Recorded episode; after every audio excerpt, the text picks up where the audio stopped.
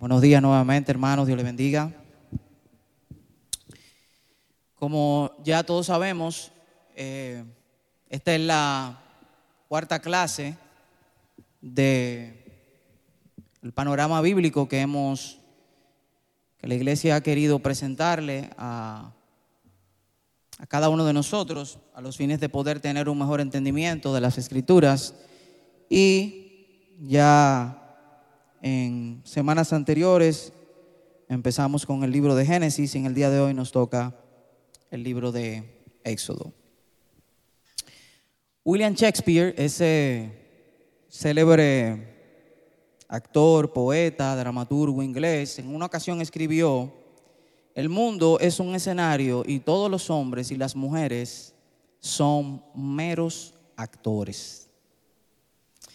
Asumir como una verdad esta afirmación de Shakespeare sería una manera muy intrigante de pensar acerca de qué tan real son nuestras vidas. Algo así como em, la trama de una secuela que quizás hemos visto, que se llama The Matrix o La Matriz, en donde los personajes de esta secuela no saben si realmente están vivos o no saben si están viviendo una vida real o si simplemente son meros actores en el escenario de una realidad virtual.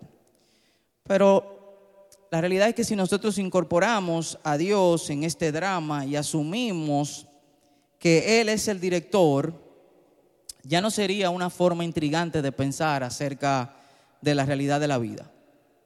La vida y el mundo serían una realidad completamente convincente, porque Dios hace real el drama de la vida. Dios hace que nuestra actuación como actores de este mundo tenga un sentido de propósito y que no sea un simple drama o una realidad virtual. La realidad es que la Biblia presenta este mundo como un escenario, tal como dice Shakespeare, como un escenario creado divinamente para desarrollar la gran historia de la humanidad y su redención, con el propósito de mostrar la excelencia y la gloria de Dios. El libro de Éxodo es un gran, una gran historia, pero a su vez es una parte muy importante dentro del drama completo que se desarrolla a todo lo largo de la Biblia. Y yo aprovecho, iniciando, para preguntarles, a la luz de lo que ya ustedes conocen de este libro de Éxodo, ¿cuál sería la importancia que tiene la historia de este libro para comprender el resto de la historia de la Biblia. O en palabras un poco más sencillas, ¿qué vemos en Éxodo que de alguna manera nos facilita una mejor comprensión de esa historia de la redención que se, se desarrolla a lo largo de toda la Biblia? No sé si alguien se anima. ¿Qué vemos en Éxodo que sea tan importante? para comprender el resto de la Biblia. El poder de Dios, ¿qué más?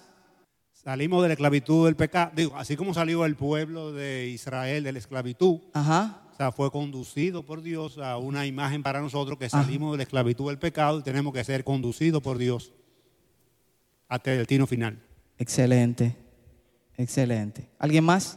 Y en la misma tesitura eh, que decía don Pedro, yo también veo que muestra el carácter del pueblo cristiano, de que si bien salió de la esclavitud, a lo largo del, recorrido eh, hay muchos problemas de falta de fe, de rebeldía, y el Señor se muestra con su maná y, guiándolo con Moisés y Josué, y, bueno, ese desenlace muestra el carácter del cristiano y lo importante de, nosotros confiar en el Señor eh, sin tutubiar para, para, para alcanzar eh, su propósito.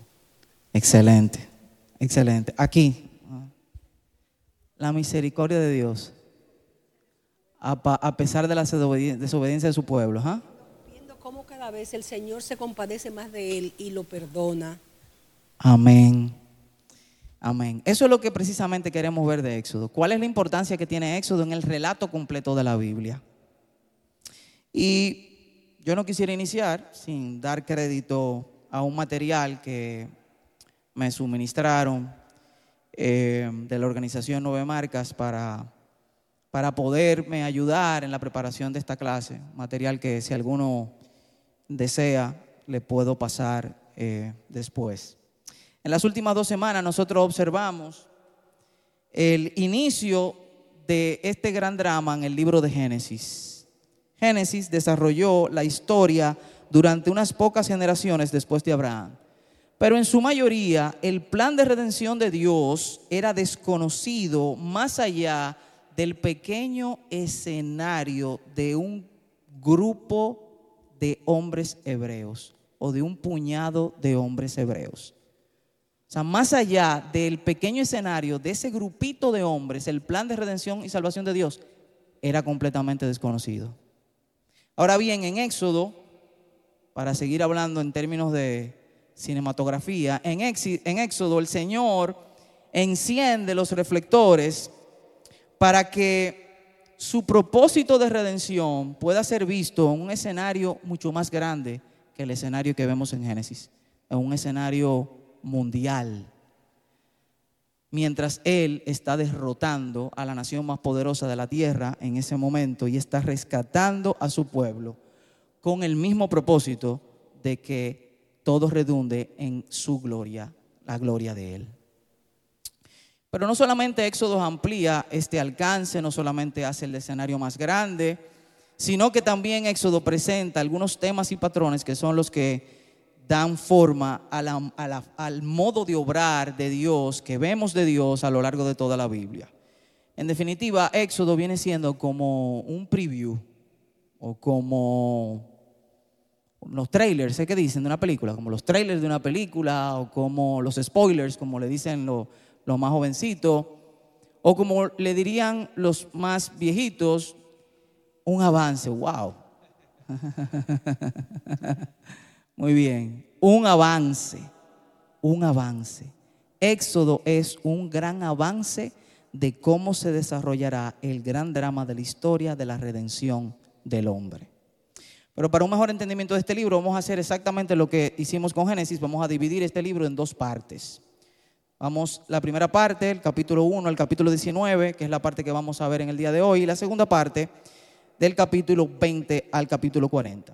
Y en esta primera parte nosotros la vamos a abordar de dos maneras. La primera, nosotros vamos a hacer un breve repaso por la historia para ver los puntos claves y descubrir cómo Éxodo encaja en la historia de redención de la cual estamos hablando. Y la segunda, vamos a discutir el significado de algunos temas teológicos que podemos encontrar dentro de esta primera parte de Éxodo y ver cómo el libro sienta las bases para el resto de las escrituras. En Génesis nosotros vimos un versículo, quizás el versículo clave de este libro, que me atrevo a preguntarle, ¿cuál sería ese versículo clave del libro de Génesis? ¿Eh? Génesis, ¿ah? 3.15. En Génesis nosotros vimos el versículo clave que es Génesis 3.15. ¿Y qué dice ese versículo? Tú mismo ahí, Lebrón, ¿qué dice ese versículo?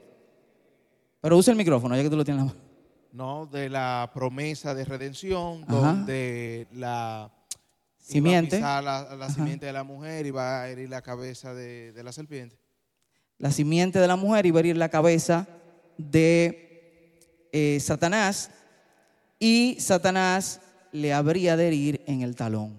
Y nosotros aprendimos que esa simiente iba a provenir del linaje de Abraham. Dios había prometido a Abraham que sus descendientes se convertirían en una gran nación que poseería la tierra de Canaán, de Canaán y que sería una bendición para el resto del mundo. No obstante, al inicio del libro de Éxodo, nosotros no vemos o no se puede ver el cumplimiento de esa promesa, porque el pueblo de Israel o los descendientes de Abraham en ese momento no eran una nación, ni eran una nación grande, ni, ni tenían tierra, al contrario, eran extranjeros en una tierra extranjera. Pero hay un aspecto de esa promesa que se da en Génesis que sí se empieza a cumplir aquí en el, a principios del libro de Éxodo. Y ese aspecto tiene que ver con el número o la grandeza de la descendencia de Abraham. Dice Éxodo 1.7, y los hijos de Israel fructificaron y se multiplicaron y fueron aumentados y fortalecidos en extremo y se llenó de ellos la tierra. Pero la multiplicación, luego vemos que esa multiplicación, esa gran descendencia que empieza a multiplicarse, ese aspecto de la promesa de Dios que empieza a darse, vemos que esa multiplicación luego se convierte en un motivo de irritación para Egipto. Y en respuesta a ese gran crecimiento, entonces Egipto oprime y esclaviza al pueblo de Israel. Entonces vemos cómo Dios escucha el clamor de su pueblo y recuerda, le recuerda a su pueblo cuáles son sus promesas. Y en Éxodo 2, 24 dice, y oyó Dios el gemido de ellos y se acordó de su pacto con Abraham, Isaac y Jacob.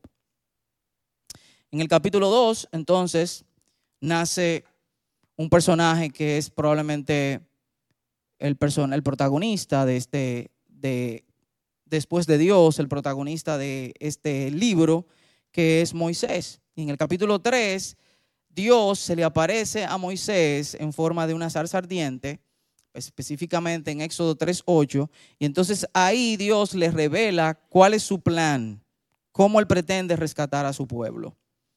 Después de eso, entonces inicia un gran enfrentamiento entre Dios y Faraón, no entre Israel y Egipto, un enfrentamiento entre el faraón de Egipto y el Dios de Israel, el gran yo soy.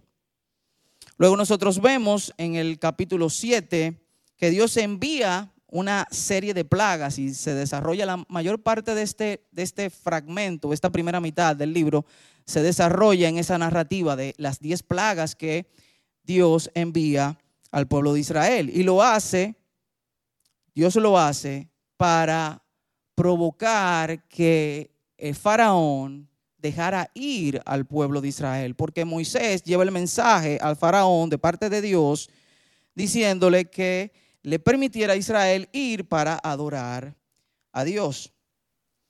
Pero no obstante todas estas plagas, Faraón nunca accede a dejar ir el pueblo de Israel.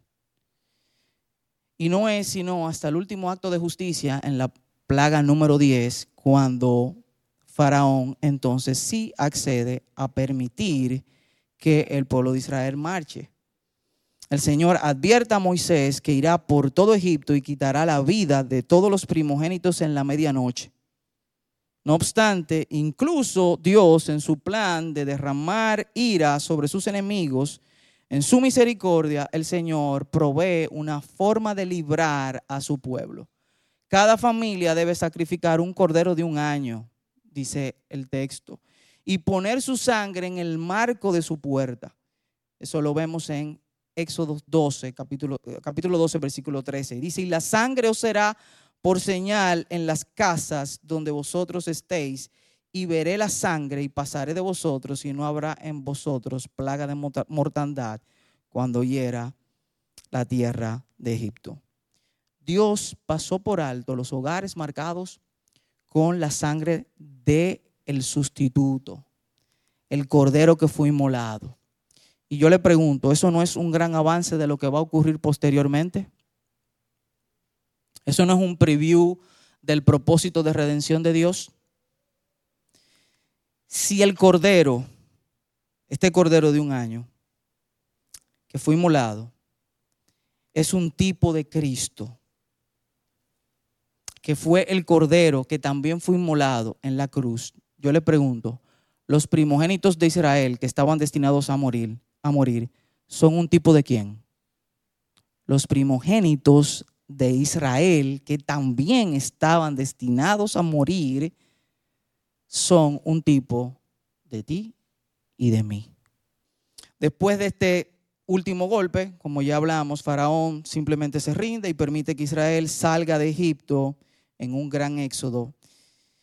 Pero el Señor todavía no había terminado con Egipto y en Éxodo 14:4 nosotros vemos que dice, y yo endureceré el corazón de Faraón para que lo siga y seré, y seré glorificado en Faraón y en todo su ejército y sabrán los egipcios que yo soy Jehová y ellos lo hicieron así.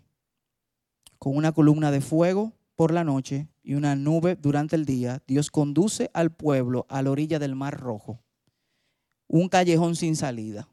Dios lo lleva a un callejón sin salida, como si fuera una trampa.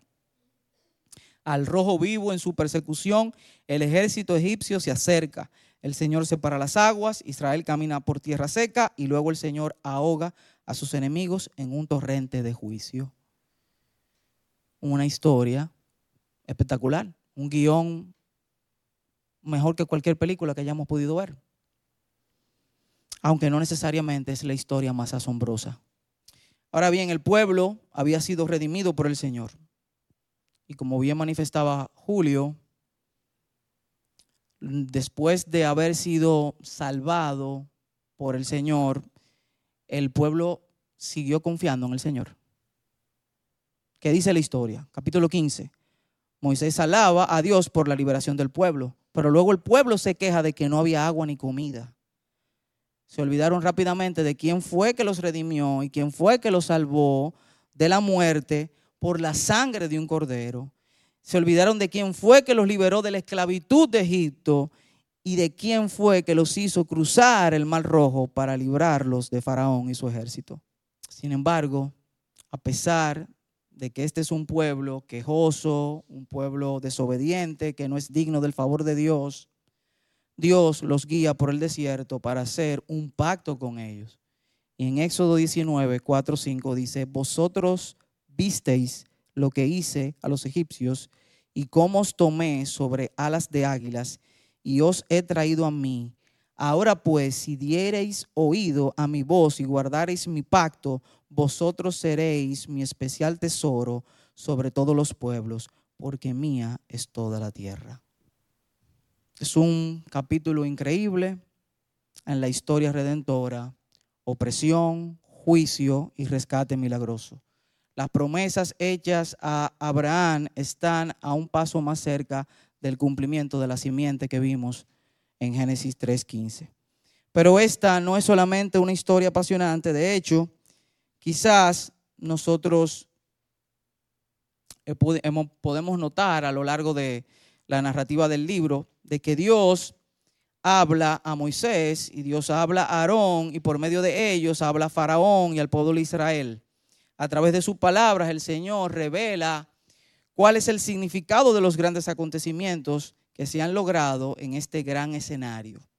Por esta razón, Éxodo es un libro fundamental para poder entender mejor el resto de la Biblia.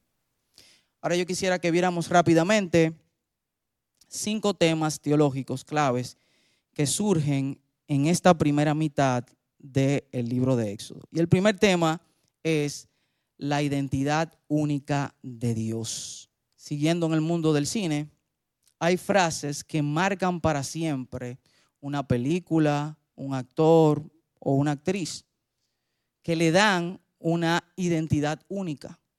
Por ejemplo, ¿qué actor o película le viene a la mente si yo les digo hasta la vista, baby? Si yo le preguntara a ustedes cuál es esa frase dentro de esa primera parte del libro de Éxodos que nos habla de la identidad única de Dios, ¿qué ustedes me dirían? Yo soy. Y si yo le preguntara qué significa el yo soy, ¿qué me dirían? Que Él existe en sí mismo. Dice Éxodo 3, 13 al 14. Dijo Moisés a Dios, he aquí que llego yo a los hijos de Israel y les digo, el Dios de vuestros padres me ha enviado a vosotros. Si ellos me preguntaren, ¿cuál es su nombre? ¿Qué les responderé? Y respondió Dios a Moisés, yo soy el que soy. Y dijo, así dirás a los hijos de Israel, yo soy, me envió a vosotros. Yo soy es una frase que refleja la identidad única de Dios, porque en la esencia de ese yo soy concurren varios atributos de la persona de Dios. Lo que en teología se conoce como los atributos incomunicables de Dios. Atributos que son propios de la esencia misma de Dios. Atributos como por ejemplo la independencia de Dios o su aceidad, que significa que Dios es auto, Dios es autoexistente, o sea, Dios no depende de nada ni de nadie para existir. Su existencia es absoluta. Él simplemente es y existe. Atributos como la eternidad de Dios, que revela que Dios siempre ha existido, que Dios siempre ha sido, que Dios siempre es, que Dios existe eternamente. La existencia de Dios desborda completamente el concepto que tú y yo tenemos del tiempo. Dice Wayne el estudio de la física, hablando del tiempo, el estudio de la física nos dice que la materia y el tiempo y el espacio deben ocurrir todos juntos. Si no hay materia, no puede haber espacio ni tiempo tampoco. De este modo, antes de que Dios creara el universo, no había tiempo. Por lo que, por lo menos, no el tiempo en el sentido de una sucesión de momentos o de eventos como nosotros lo conocemos. Por consiguiente, cuando Dios creó el universo, también creó el tiempo. Cuando yo en el seminario recibí esa clase, no había comido ese día. Y no importa, aunque hubiera tenido la barriga llena, eso es algo que nuestro entendimiento no, acaba, no, no puede comprender. Dios creó el tiempo. Dios es antes del tiempo. Antes de que el tiempo existiera, Dios ya era yo soy. Y ustedes notarán en la, toda la narración de esta primera parte y en la segunda parte que nos tocará probablemente el domingo próximo, ustedes van a notar cómo Moisés a partir de esta declaración que hace Dios de yo soy, empieza a dirigirse a Dios no con la palabra Dios, sino con el título en hebreo de Dios, el término que conocemos como Yahvé, que literalmente significa yo soy. Y es interesante ver cómo Faraón se resiste a reconocer la identidad única de Dios y por eso se da el conflicto entre Dios, Dios y Faraón. Y nosotros vemos en Éxodo 5.2, dice, y Faraón respondió, ¿quién es yo soy? Para que yo oiga su voz y deje ir a Israel. Yo no conozco a yo soy, ni tampoco dejaré ir a Israel.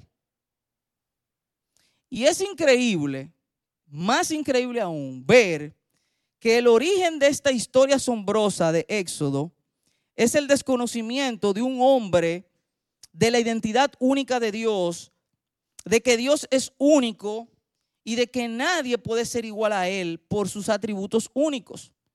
Pero aún más increíble es el origen del problema de toda la historia de la redención que se da en Génesis.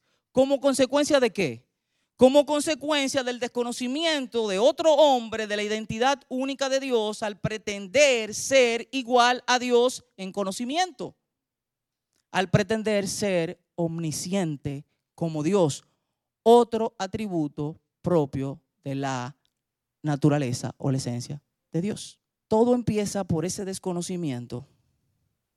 Y vemos cómo en Éxodo se vuelve a repetir esa historia y a lo largo de toda la Biblia se va a seguir repitiendo. Y mientras vida tengamos, se seguirá repitiendo. ¿Quién es yo soy? Todo el libro de Éxodo es una respuesta a esa pregunta. Éxodo 6:5. Yo soy es un Dios de pactos. Asimismo, yo he oído el gemido de los hijos de Israel, a quienes hacen servir los egipcios, y me he acordado de mi pacto. ¿Cuál pacto? Que Israel sería una gran nación y que benditas serían, bendeciría a todas las naciones, a todo el mundo. Yo soy también, es supremo, es absolutamente supremo. Éxodo 8:10, se hará conforme a tu palabra para que conozcas que no hay como yo soy, nuestro Dios. Tercero, yo soy es un gran guerrero. Éxodo 15:3, yo soy es varón de guerra, yo soy es su nombre. Y finalmente, yo soy es el proveedor cuidadoso. Cuando Israel tiene hambre, yo soy, los alimenta. Éxodo 16, 12. He oído las murmuraciones de los hijos de Israel. Háblales diciendo, al caer la tarde comeréis carne y por la mañana os saciaréis de pan y sabréis que yo soy el Señor vuestro Dios. Pero el segundo tema que quisiéramos ver es el patrón de redención. En Éxodo nosotros no solamente vemos la identidad única de Dios, sino que también podemos ver la forma en la que Dios trabaja. específicamente en el patrón de redención que perfila la historia de salvación que ocurrirá posteriormente. Y hay tres aspectos de este patrón que nosotros miramos en Éxodo, o que podemos mirar. El primero, el problema. El segundo, la solución. Y el tercero, el resultado. El problema, ¿cuál es el problema aquí en esta historia? El primer problema es que el pueblo de Dios está siendo oprimido.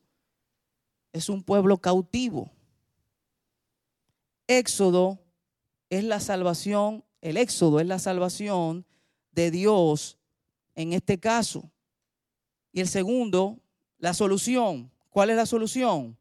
Dios actúa solo para salvar al pueblo, librándolos de su juicio por medio de qué? ¿Por medio de qué libra Dios a su pueblo? La salvación del pueblo es el Cordero. ¿Y la salvación tuya y mía cuál es? La salvación del pueblo es el sacrificio de sangre. El concepto de redención se refiere a comprar la libertad de un esclavo. La muerte del Cordero de Pascua es el precio del rescate por los primogénitos de Israel. Y la muerte del Cordero inmolado en la cruz del Calvario es el precio de sangre como sacrificio para salvarte a ti y a mí. Y el tercero es el resultado. Jehová dirige a su pueblo a la tierra prometida, donde pueden adorarle y estar en comunión con él. Cuando Moisés comunica a Faraón que Dios quiere librar, liberar a su pueblo, alega que la razón por la cual Dios quiere hacerlo es para que su pueblo le adore. Así que Israel es rescatado de la esclavitud con el propósito de ser llevado a una tierra para adorar como, un pueblo a Dios, en un lugar designado por Dios, bajo el gobierno de Dios. Y este último punto, de alguna manera, es crucial. Si solo pensamos en Éxodo como una forma de liberación de la esclavitud física, ya vimos que el problema es la esclavitud, pero si nosotros pensamos en Éxodo como simplemente una narrativa en donde se, se procura la libertad de la esclavitud física de este pueblo, nosotros no vamos a entender todas las referencias que aparecen más adelante en la Biblia acerca del verdadero plan de redención.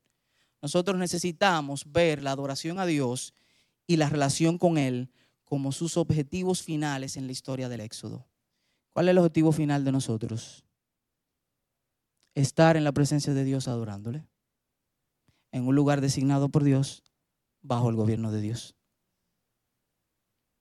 Estos tres aspectos de la redención de Dios, el problema de la esclavitud, la solución de la salvación por el sacrificio y el resultado de la adoración restaurada serán grandes temas recurrentes a lo largo de toda la Biblia. La mayor expresión de lo que Éxodo prefiguraba es el ministerio de Cristo. En Lucas 9:31, Jesús literalmente llama a su muerte y su resurrección un éxodo. Y Tito 2:14 dice que Jesucristo se dio a sí mismo por nosotros para redimirnos. Cristo se dio a sí mismo por nosotros para redimirnos. La solución de toda iniquidad, el problema, y purificar para sí un pueblo propio, celoso de buenas obras, el resultado. Así que el verdadero acontecimiento histórico de Éxodo era en parte Dios preparándonos. ¿Para quién? Para Cristo. Para que podamos ser, salvos de nuestro pecado. Para que cuando recordemos nuestra propia esclavitud al pecado, dejemos que esto nos lleve a adorar y agradecer a Dios que poderosamente también nos ha rescatado. El segundo tema, la provisión misericordiosa de Dios de un sacrificio sustitutivo. El tercer tema. Éxodo 12, del 12 al 13 dice, pues yo pasaré aquella noche por la tierra de Egipto y heriré a todo primogénito en la tierra de Egipto. Y así, así los hombres como, como de las bestias. Y ejecutaré mis juicios en todos los dioses de Egipto. Yo Jehová, yo Yahvé, yo yo soy, y la sangre os será por señal en las casas donde vosotros estéis, y veré la sangre y pasaré de vosotros, y no habrá en vosotros plaga de mortandad cuando hiera la tierra de Egipto. Yo no sé si en la narración nosotros logramos descubrir o entender que Dios no solamente pretendía matar a los primogénitos de Egipto, Dios pretendía matar a todos los primogénitos, hasta los animales, dice. En la mayoría de las plagas anteriores, Israel de alguna manera se salvaba, mientras que Egipto sufría. Pero en esta última plaga, Dios es muy claro, todos los primogénitos morirán, todos. A menos que se provea un cordero sustitutivo. En Génesis vimos que Israel no es necesariamente el pueblo perfecto de Dios. Al igual que los egipcios, Israel también merecía ser castigado por sus pecados. Dios también podría matar a los primogénitos de Israel y nadie podría cuestionar ni la justicia ni la bondad de Dios. Sin embargo, Dios provee un sustituto. Así que no es que el castigo se le dé, se le dé Egipto y no a Israel. Es que el castigo de Israel recae sobre un sustituto. Un cordero tuvo que morir, alguien tuvo que pagar el castigo. Y si leemos detenidamente el capítulo 12, nosotros vamos a ver que incluso antes de la Pascua, antes de que la Pascua sucediera, Dios dio instrucciones de cómo debían recordar la Pascua. Dijo cada año. El Señor quería que la celebración de la Pascua definiera a su pueblo redimido a lo largo de todo el futuro, no solamente en ese momento, sino de todo el futuro. Dios incluso les ordena que empiecen un nuevo calendario con una fiesta de Pascua en el primer mes. ¿Y por qué Dios hace eso? Bueno, porque el simbolismo de la Pascua no era solo un recordatorio del pasado, era el diseño de lo que vendría. Por esta razón, Juan el Bautista, cuando ve a Jesús, dice, aquí el Cordero de Dios que quita el pecado del mundo. Y luego Pablo dice a los Corintios, Cristo ya fue crucificado, sacrificado por nosotros. Así como los huesos del Cordero de Pascua no se quebraron, como Dios lo ordenó en Éxodo 12, 46, así Juan 19:36 señala que los huesos de Jesús tampoco fueron quebrados en la cruz. Y es en la celebración de la Pascua cuando Jesús establece la cena del Señor y dice a sus discípulos, esto es mi sangre del nuevo pacto que por muchos es derramada para remisión de pecados. Lo que haremos dentro de un momento. Cada vez que el Nuevo Testamento recuerda el Éxodo se enfoca en la Pascua. ¿Por qué? Porque el principal objetivo no era la liberación política de un pueblo, sino el sacrificio sustitutivo para redimir ese pueblo. La aplicación principal de la Pascua es creer en Cristo, porque aquellos que se vuelvan a Jesús son lavados y justificados por su sangre, al igual que los primogénitos de Israel. El cuarto tema es el pueblo especial de Dios.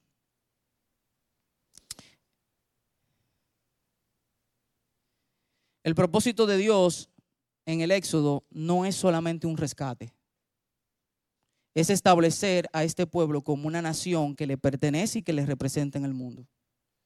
El versículo quizás clave que muestra esta identidad especial del pueblo de Dios es Éxodo 4 del 22 al 23, donde Dios dice a Faraón, Israel es mi hijo, mi primogénito. Ya te he dicho que dejes ir a mi hijo para que me sirva mas no has querido dejarlo ir. He aquí, yo voy a matar a tu hijo, tu primogénito. Israel, de todos los descendientes de Abraham, es llamado hijo de Dios. Israel es el primero en los afectos de Dios. Como pueblo del pacto de Dios reciben una bendición especial, pero también una misión especial de reflejar la gloria de Jesús al resto, la gloria de Dios al resto de las naciones. Y por último, quisiera hablar del el último tema. Bueno, antes de entrar al último tema, hablando, siguiendo con el, este tema que, eh, del pueblo especial de Dios, quisiera hacer una distinción viendo el comportamiento del pueblo de Israel. El pueblo de Israel pasa milagrosamente por las aguas del mar rojo, eso lo vemos en el capítulo 14. Luego en Éxodo 16, 2, el pueblo de Israel comienza a caminar en el desierto. Pero en Éxodo 16, 8 empiezan a quejarse porque no tienen de qué comer, no tienen de qué beber ni qué comer. En Éxodo 17, 2, entonces ponen a prueba a Jehová cuando discuten con Moisés porque no tienen agua para beber. Y más adelante, en Éxodo 32, que eso tocará en la segunda parte de esta, de, digamos, el domingo que viene probablemente, en Éxodo 32 nosotros vemos que mientras Moisés está recibiendo los diez mandamientos que prohíben la idolatría, el pueblo está adorando un becerro de oro y lo llama su Dios.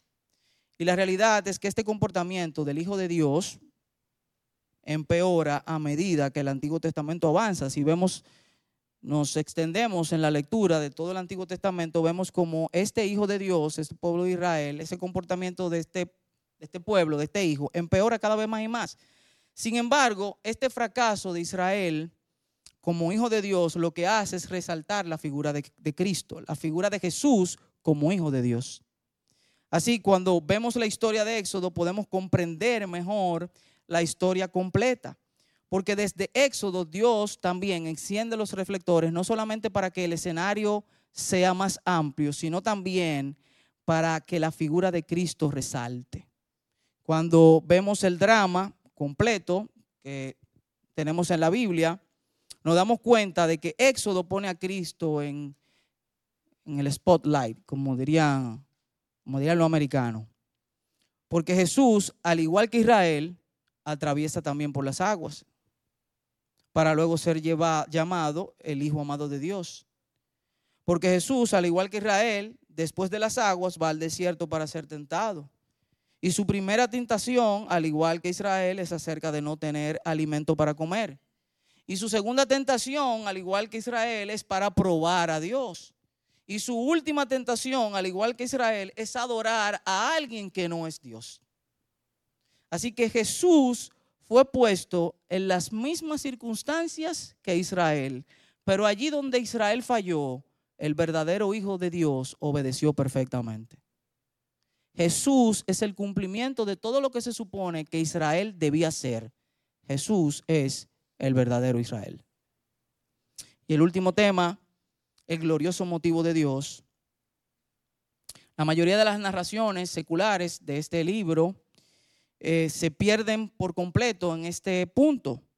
Se enfocan en la tragedia de la esclavitud o en el, el heroísmo de Moisés. Pero cuando lees el texto no puedes eludir el estribillo más común que se ve en esta primera parte del libro de Éxodo. Y está en Éxodo 6:7. Y os tomaré por mi pueblo y seré vuestro Dios, y vosotros sabréis que yo soy Jehová vuestro Dios, que os sacó de debajo de las tareas pesadas de Egipto, y vosotros sabréis que yo soy Jehová. Esta frase aparece 14 veces en esta primera parte del libro de Éxodo. El propósito de Dios es demostrar quién es Él para recibir toda la gloria. La gloria de Dios es el propósito de las plagas. Como dice Moisés en Éxodo 9, 29, los truenos cesarán y no habrá más granizo para que sepas que de Jehová es la tierra. La gloria de Dios es el propósito del juicio de Egipto en el Mar Rojo, como dice Dios en Éxodo 14, eh, 4, y yo endureceré el corazón de Faraón para que lo siga y seré glorificado en Faraón y en todo su ejército. Y sabrán los egipcios que yo soy Jehová. Yo espero, amado hermano, que tú puedas ver que la autoglorificación de Dios es el resumen final de todo esto que hemos visto en esta primera parte del libro de Éxodo. ¿Por qué este Dios soberano había escogido dejar a su pueblo de Egipto de todos modos? Dejar a su pueblo en Egipto de todos modos, porque Egipto representa un gran poder. Porque Egipto proveía el escenario perfecto en el cual Dios podía mostrar su gloria en este maravilloso drama. Dios ha salido en una campaña pública, por decirlo de alguna manera, a presentar su gloria, a levantarse en este gran escenario y Él ha prevalecido por encima de todos.